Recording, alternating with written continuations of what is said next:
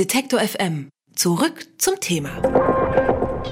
Die Deutsche Bahn Krankenhäuser in ganz Großbritannien und das Logistikunternehmen FedEx in den USA. Das sind die bekanntesten, aber nicht die einzigen Opfer der riesigen Cyberattacke vom Wochenende.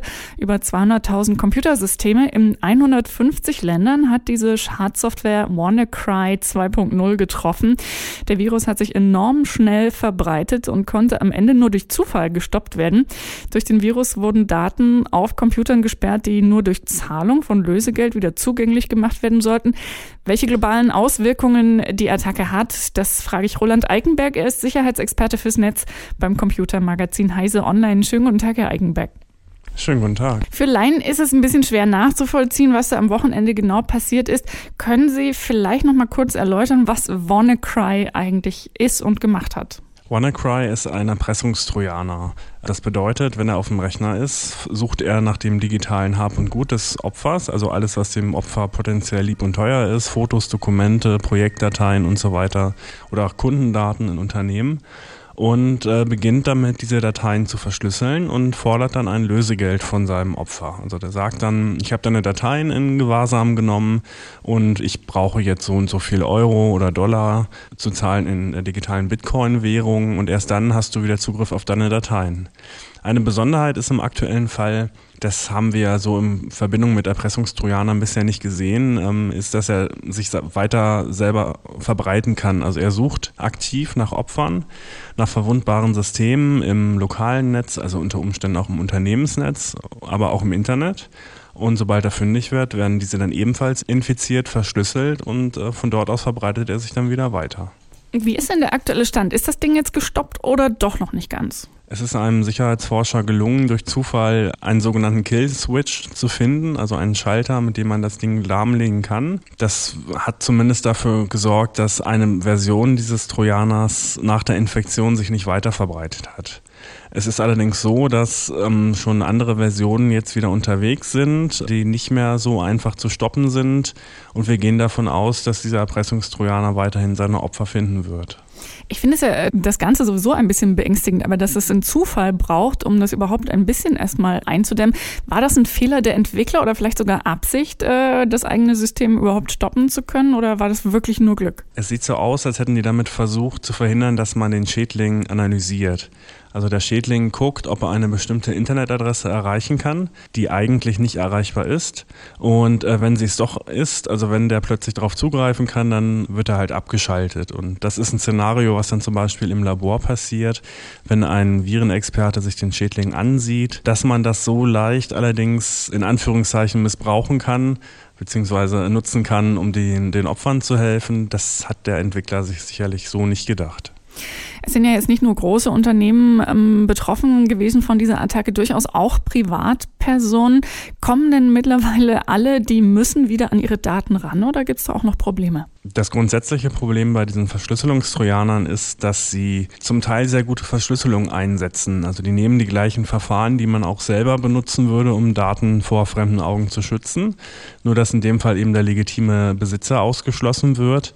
Und äh, bei WannaCry ist noch nicht bekannt, wie man diese Daten und ob man diese Daten ob man die Verschlüsselung knacken kann, also ob man ohne das Lösegeld zu zahlen wieder an die Dateien rankommt. Deswegen ist es ungemein wichtig, regelmäßig alles, was wichtig ist, wegzusichern. Also zum Beispiel auf CDs, DVDs zu brennen, auf einen USB-Stick, auf eine externe Platte und die dann sicher im Schrank zu verwahren, um dann eben in solchen Fällen die Daten wiederherstellen zu können. Die Infektion des Rechners ist erstmal das kleinere Problem. Das größere Problem ist, dass die Daten verschlüsselt sind und dass man da nicht mehr rankommt. Also das ist das eine, was man tun kann. Die die Daten regelmäßig sichern, die eigenen.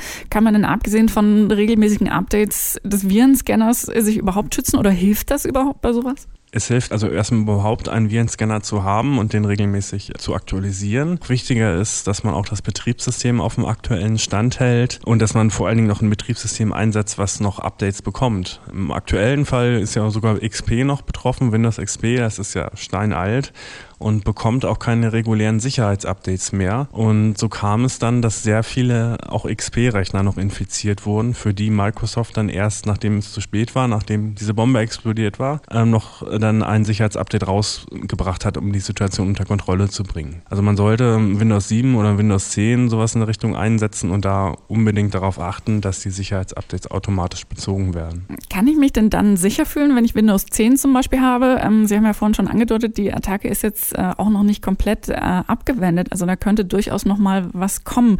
Wie gefährlich ist das und wie wahrscheinlich, dass es äh, in irgendeiner anderen Form nochmal passiert und oder weitergeht? Einen bestimmten Punkt kann man nicht hundertprozentig absichern und das ist nun mal der Nutzer. Wenn der Nutzer auf E-Mail-Anhänge klickt, die potenziell verdächtig sind oder die man so nicht erwarten würde, kann es immer passieren, egal wie gut die Schutzleistung des Rechners ist, dass so ein Schädling ausgeführt wird und dass die Dateien verschlüsselt werden. Also insbesondere bei E-Mails, E-Mail-Anhängen sollte man sehr, sehr skeptisch sein.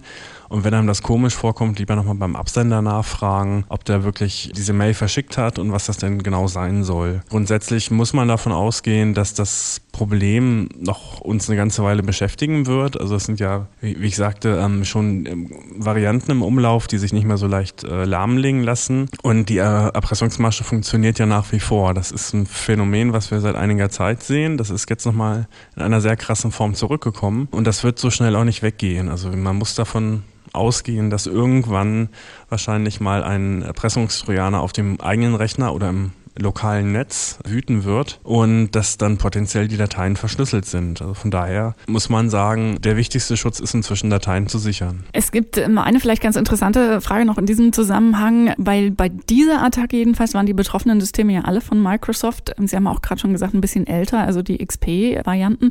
Microsoft hat jetzt der NSA interessanterweise die Schuld für die Sicherheitslücken gegeben in den USA. Was genau hat die NSA damit zu tun, wenn überhaupt? Die Geschichte ist etwas hat, ich sag mal, einen interessanten Dreh, weil die Sicherheitslücke ursprünglich von der NSA entdeckt wurde oder zumindest der NSA bekannt war und nicht an Microsoft gemeldet wurde. Man kann sich das so vorstellen, dass solche Regierungsorganisationen Sicherheitslücken kennen und auch horten, um zum Beispiel gezielt Personen zu überwachen. Also die nutzen die, um Systeme zu infizieren, um Systeme anzuzapfen oder auch äh, für digitale Kriegsführung durchaus. Und wenn sie dann dem Hersteller der Software Bescheid geben, wird der Hersteller die Lücke natürlich schließen.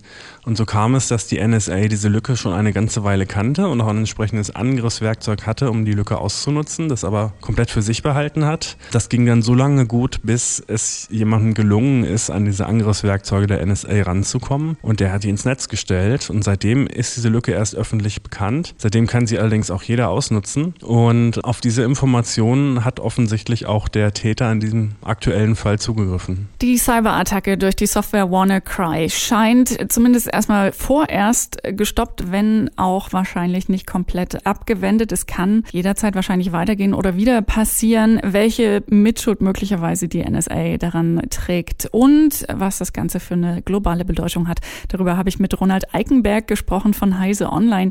Vielen herzlichen Dank für die Einschätzung und die Aufklärung. Sehr gerne. Wer unser Angebot voranbringen möchte, hilft uns schon mit dem guten alten Weitersagen. Egal ob im Freundeskreis oder im sozialen Netzwerk Ihrer Wahl, empfehlen Sie uns gern weiter.